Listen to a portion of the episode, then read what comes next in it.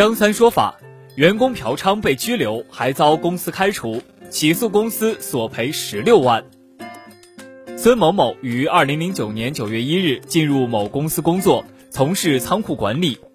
自二零一七年一月一日起，孙某某和公司签订的是无固定期限劳动合同，被安排在操作岗。二零二零年七月十六日晚，孙某某因嫖娼被朔放派出所查获。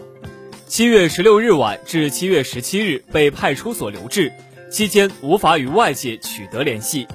为此，孙某某就无法向公司请假。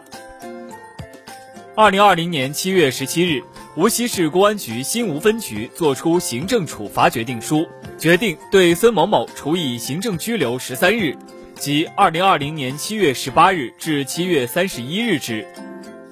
因为孙某某连续旷工一周，二零二零年七月二十四日。孙某某被公司以劳动者严重违反用人单位规章制度为由解除劳动合同。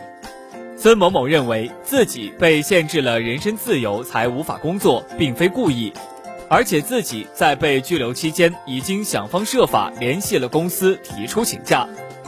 因对解除决定不服，申请仲裁，要求公司支付违法解除赔偿金十五万七千七百四十元。